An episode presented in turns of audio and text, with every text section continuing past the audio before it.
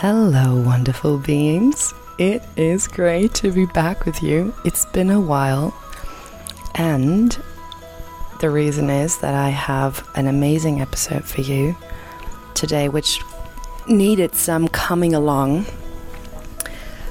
Awakening your divine blueprint, journeying through the keys, celestial insights, and energy sensitivity. So, jumping straight into the deep end of the pond. Why this episode? Because we are in a time where a leading neuroscientist, Andrew Huberman, has a podcast and asks best selling authors of human psychology questions about the purpose of life. And the podcast is three hours and 11 minutes long. And within two months, it has 4.8 million registered views on YouTube. So, like, okay, something's going on here. And clearly, we are in a new RP, like this interface between science and personal evolution and spirituality. So, that has been for the last, I don't know how many years, the thing that really um, calls me and captures me is super interesting. And another another piece of information that I got the other day, why this episode is relevant, is the founder of Human Design. His name is Ra Uru Hu. And he called the people who were not taking responsibility for their life and their emotions and the way they think and what they do furniture when I heard the first time, I was like, is he allowed to say that? And he clearly was. So this episode is for you if you don't want to be furniture in Ra's eyes. So instead of looking to someone else for guidance, um, like for giving you answers, I mean, like, obviously I'm a coach, so I, I I do like my business is to guide people along the journey and facilitate their growth. But that doesn't mean that I give them answers to how their life is. So, what I love with this episode is that with three different approaches that interface very well with each other, you get an idea and, and a map that you could use to have your own life explored And for me personally, the reason why this is important is as a spiritual seeker, finder, traveler, human, honestly, the question has been how do I stay in the game, like in this body, in this world, and in relationships, and not just exit because it's overwhelming, it's too much, it's too difficult. And I think with these guiding systems and with these um, informations, we can make sense of the rhythms and the collective patterns, and that everything which plays out in our vessel and in our mind and um, in our emotions, so that we can actually be part of the game. Um, so like more the the path of, of tantra, like this really be be here and br bring it all. Like you can call it authentic relating, you call you can call it um, that like tantra. You can just call it being a human, whatever it is for you. There is a lot of different dimensions, uh, like at least for me, and I'm wondering how it is for you. So, without further ado, what I want to start with is the journey through the gene keys. I have no idea how far along you are with the gene keys. Some of you are pretty advanced and have been journeying with the gene keys probably longer than I have. And others go like, okay, so I like, can you spell that for me, please? I can. Gene keys is written like DNA and lock. So like genes in a DNA and key like key that goes into a lock. So Richard Rudd, the um, the author of the Gene Keys book, describes the gene keys as a profound synthesis of ancient wisdom and modern genetics and personal development. So it's like this interface again. And I mean, I listen to him like a lot. So the the system is based of 64 archetypal codes that represent the fundamental aspects of human consciousness and evolution. And it's based on the old Tao Te Ching, if someone of some of you know that, like these 64 paths of human ascension. It, I mean, they're just fascinating in themselves. The, the idea of gene keys is that you have like three different frequency bands of like the shadow, the gift, and the siddhi, which basically means that if you're in a in a fear contracted, um, reactive or repressive state all the time, a part of your DNA stays slumbering. The, the potential is not blossoming. Whereas when you use that beautiful gift of contemplation, like that's a, that's the form that you look at the gene keys. If you use that contemplation, so you it's it's basically like a dynamic mantra for me. So I walk or I um, sit on my bike here in Bali, or I I'm on like I'm a big walker. Like I just I love that. Um, or I paint or I meditate. So I would just take this question or this aspect of a gene key with me through the day, like a piece of paper in my pocket, and then again and again my mind would be drawn back to that and by that contemplation, I just give it space. And in that space, the muse literally graces me with its beautiful kiss. And I go like, ah, oh, hold on, what? Okay. And then everything just comes from that. That's um, for me. So the gene key is like this, you get a profile like in human design I've been asked many times what's the difference between human design and gene keys. If you want an episode about, about that, I can research it. Let me know and send me a DM. So this this gene keys that offers a, a map of personal transformation and self realization, and that's basically. I feel like in Bali here, everyone's looking for that. Like everyone's like doing yoga or doing a yoga teacher training or like singing something uh, Shambhala and like everything is called spiritual. I mean that's that's that's perfect. That's the reason why I'm here. And at the same time, I'm doing it that I can be serving my higher purpose and and like being a being a human that I like and being good in the world and not just exiting. So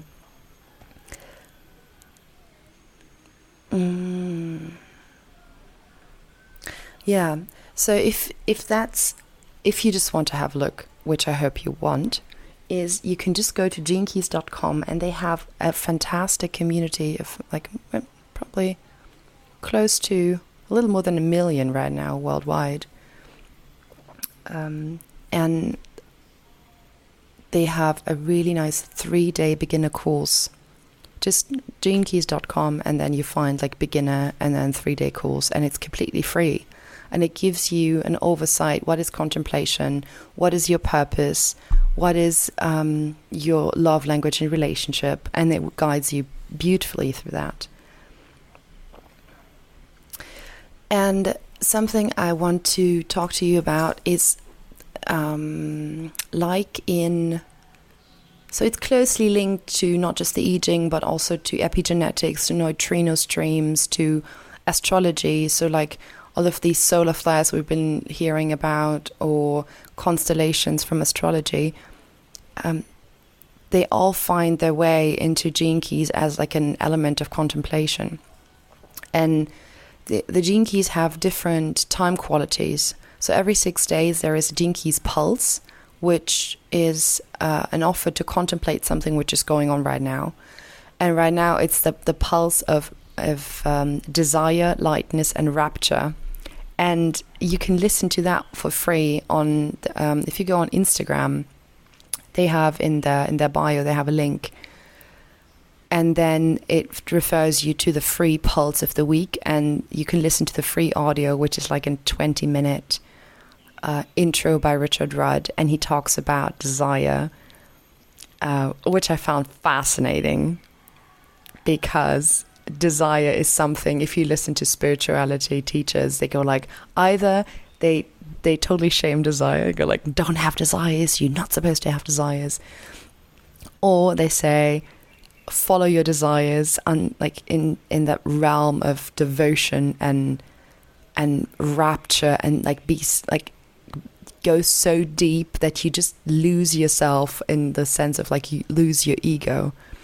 And over time you get lighter and lighter and lighter and this this craving this desire for something which comes from like the, a thought pattern or a mind you just you just see it. Like it's not maybe it gets less maybe it doesn't but it's just like you learned through experience that it doesn't make sense to go after it again. Like and it becomes very contextual for me it's it's uh, it's an interesting quality i don't have that in my profile but when i like for me it's cacao and chocolate like I just notice when I train my mind to have chocolate at different times of the day, and then it goes like, "Oh, wouldn't it be nice now?"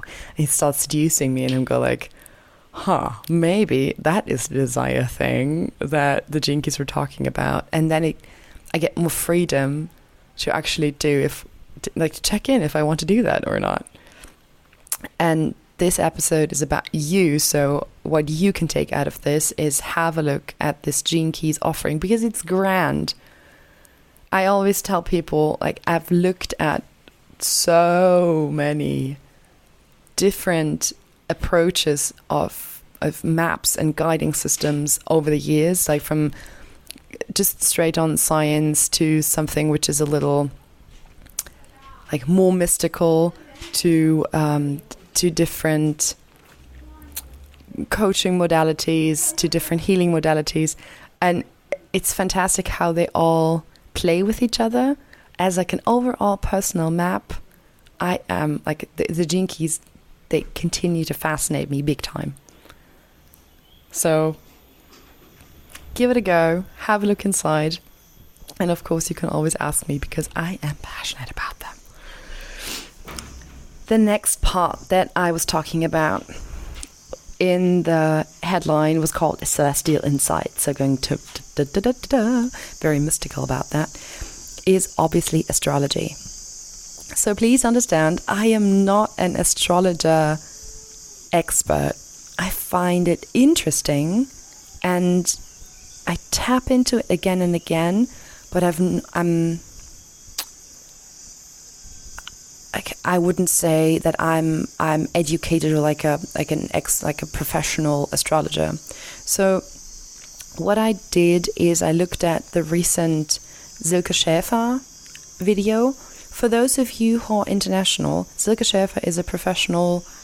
Um, I think.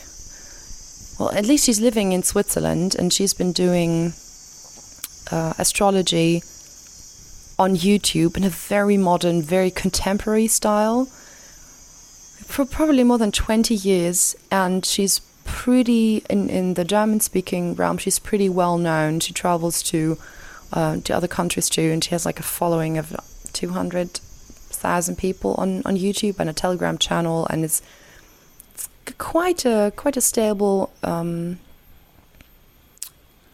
a community. So anyway, the, what I want to say is I think she's a credible source. And she, like, the the reason why I'm looking at astrology is that it's an ancient study of celestial bodies, movements, and posi- positions, and their influence on us as humans and events on the earth. So the it it operates like on the principles of how the stars play out in the constellations with each other and then what that does as like to us as like moods or behaviors or life paths. And it's it's again this interface of what are we doing here what can we explain with a logical mind do we have a map or eh, like is everything just random and obviously like in, at least in my perception it's not just random but it gives us as humans a deeper insight into psychological and spiritual dimensions. And that means that we can make sense of where we are, where we're going, what our innate potential is, and how, like, what what's happening in this lifetime. And what I find deeply true to science and to um, also the gene keys and like basically what like my, one of my belief system is that everything is totally interconnected. Like in the sustainability realm you would call it entanglement. So the just the interconnectedness of all things. And that means if we do something benevolent or helpful in our life it literally ripples out into the collective and then into the whole. So this as above, so below is like an, a very famous Hermes Trismegistus quote. And these astrology aspects um, I'm talking to the, about them like I just got caught up for a second. I uh, talk about them because right now there is so much stuff going on.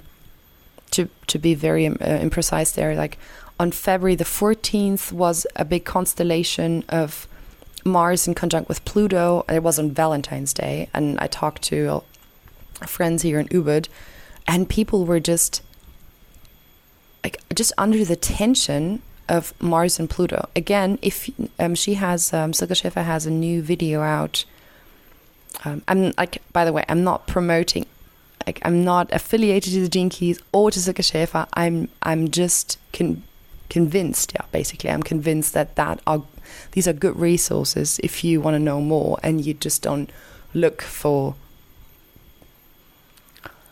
sources that are not so helpful. Let's say like that. Um,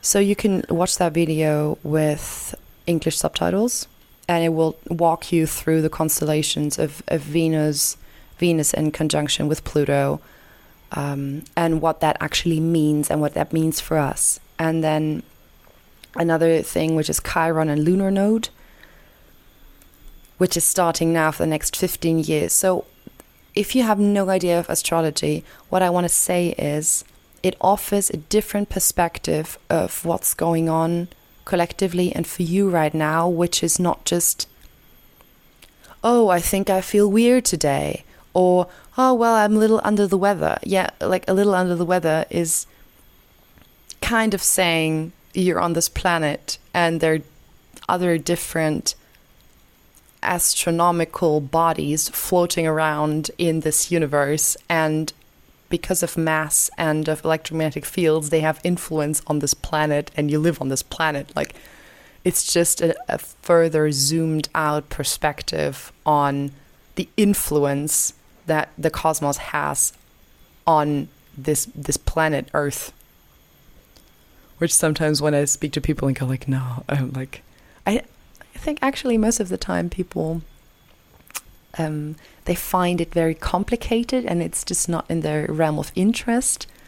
I'm super happy t- to find that I I don't have conversations with people anymore who deny mysticism or um, astrology in itself. Like you're like, yeah, of course, and as of now, I don't understand it, or um, I ha- I haven't taken the time, but nobody says like, no, I don't believe in that. That's yay! So really good. So I'm noticing that that this astral astrology part might have been a bit whooshy. What I want to encourage you to have a look either into Silke Schäfer or in the astrologer that you trust and just like listen to it in the background and, and go like oh is there something interesting in there? How can i how can i make sense of the current time frame and the interpretations to my um, so that it helps me? Because it's also about like who like with with this time of aquarius like who do you want in your team right now? Who you don't want in your team? Can you be honest about it um, what do we do with this masculine warrior energy? Like, do we uh, do we blame or shame it? Do we shove it down? Do we um, do we put it to, to use in a good way. Like this is also just about the time quality. It feels very much collective. So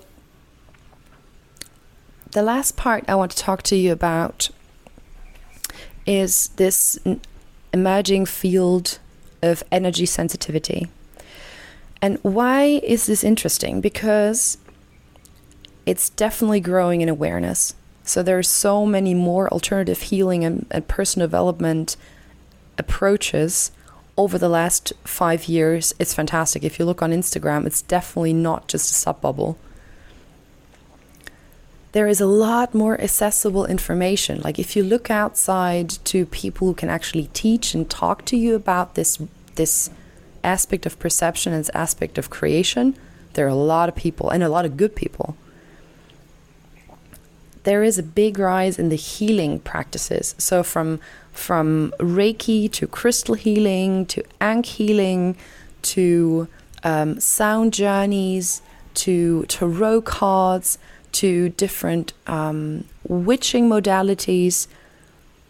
There is just so much that you can use apart from going to a doctor, going to an alternative um, um, natural practitioner, and then you have these pure on healing practitioners now. Also, I think nobody's discussing that or um, denying that we have a collective shift of just evolving consciousness right now. There's so many more people becoming more aware, waking up, changing their life, getting out of this hamster wheel. And then, as like the last aspect, we have a lot of validation for the experiences. So people share honestly and openly what they what they're going through, what they're experiencing. Um, they they use art as a creative form to depict what what where they're where they're at or AI. And there's so many people saying like, yeah, like good for you or can you tell me more or yes i have the same thing or of course you get to experience that whatever it is even if i have no idea what what this is for me so the this emerging energy sensitivity is um, something that actually many people around me in the bubble um, have been talking about more and more and more.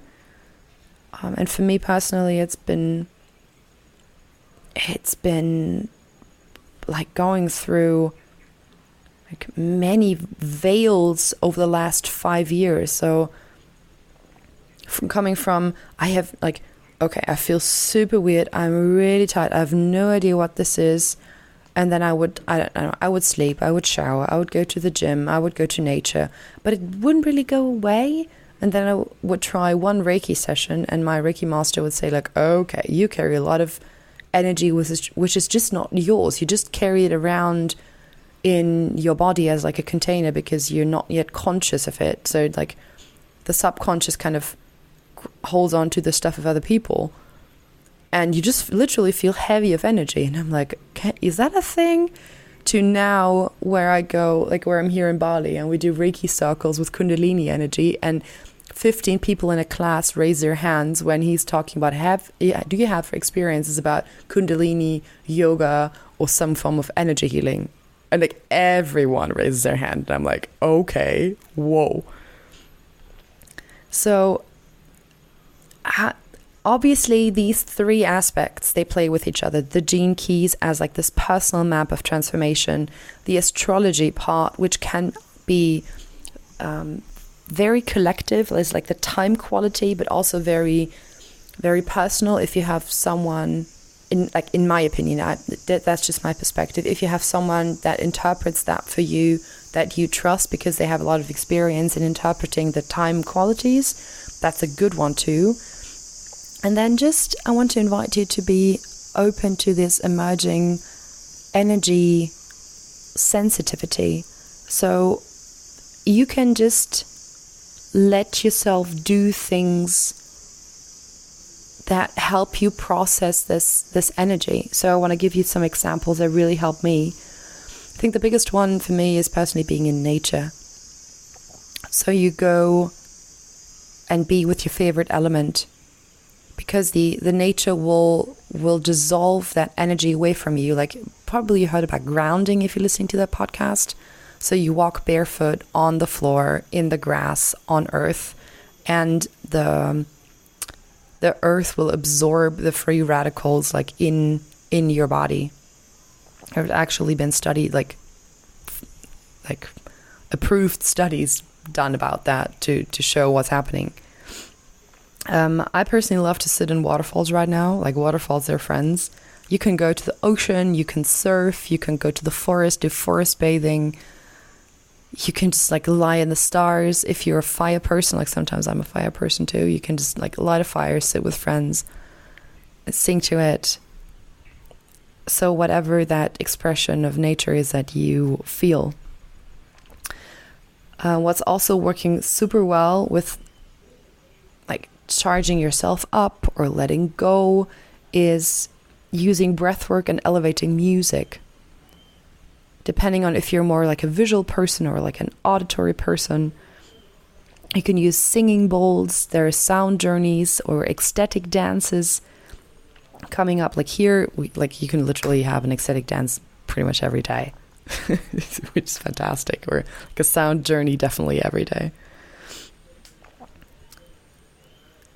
And something I want to invite you to be curious about is learning to get to know your cues, how your energy feels. Because if you know, like, oh, I have a stuffed nose, what's happening? And then don't just pop an antihistamine. It might work. It might also just be that you literally, your nose is stuffed because you've been sniffing too much of like someone's energy. Or um, when you have trouble breathing, that um, you're holding a lot of like grief or emotions and that just constricts your rib cage. Um, it might also be that you like are fantastically light in your head and you feel like, wow, I can really open my eyes and this is this is what's happening now? And that might be after do, to do like some meditations or yeah you've been listening to beautiful music. So just get curious about how this is showing up for you to get you a sense of what's happening and then if you experience this and you're new to this perception, who can you ask? What is a, a reliable source to you? Because I find I like I personally when I for me and when I work with people, I like to blend trusted structures and logic with like love, but that that allows a lot of space for the personal details of the person or my personal experiences.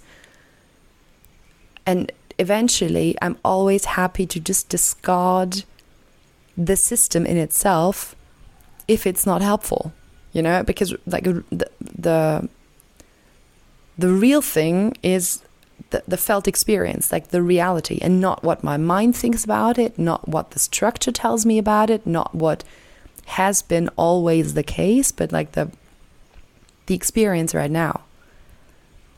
So, and for for these, um, for this approach, I find the three things that I told you about the gene keys, astrology, and just this emerging field of energy sensitivity incredibly helpful because you're very gentle and subtle and you like compassionate and feel a lot and there's a lot of different aspects of love and of bliss and of ecstasy and all of these high states. And there is a lot of explanation about what's actually happening. So as a conclusion i want to summarize again that you could use like if you're looking for guidance in your life and i know many people do right now they're looking for purpose. What is my purpose? Um, how can i explore that further? Um, like what am i here to do? How can i be healthy? What is the condition i'm thinking in? Um, what are the different forms of love languages? Like all of these things you will find in the different sequences in the gene keys. Then the next part that we talked about is this um, the interpretations of the current astrological time qualities.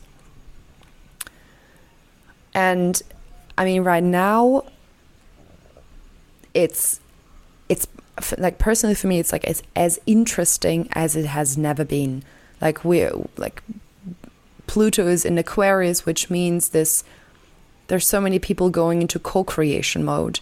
Um, there is more um, like open love, so that people go like, "Oh yeah, I want to be in a relationship with you," but actually, I need a little more freedom in this direction, or I want it to be like this. So we can actually do stuff together, but not so closely bonded.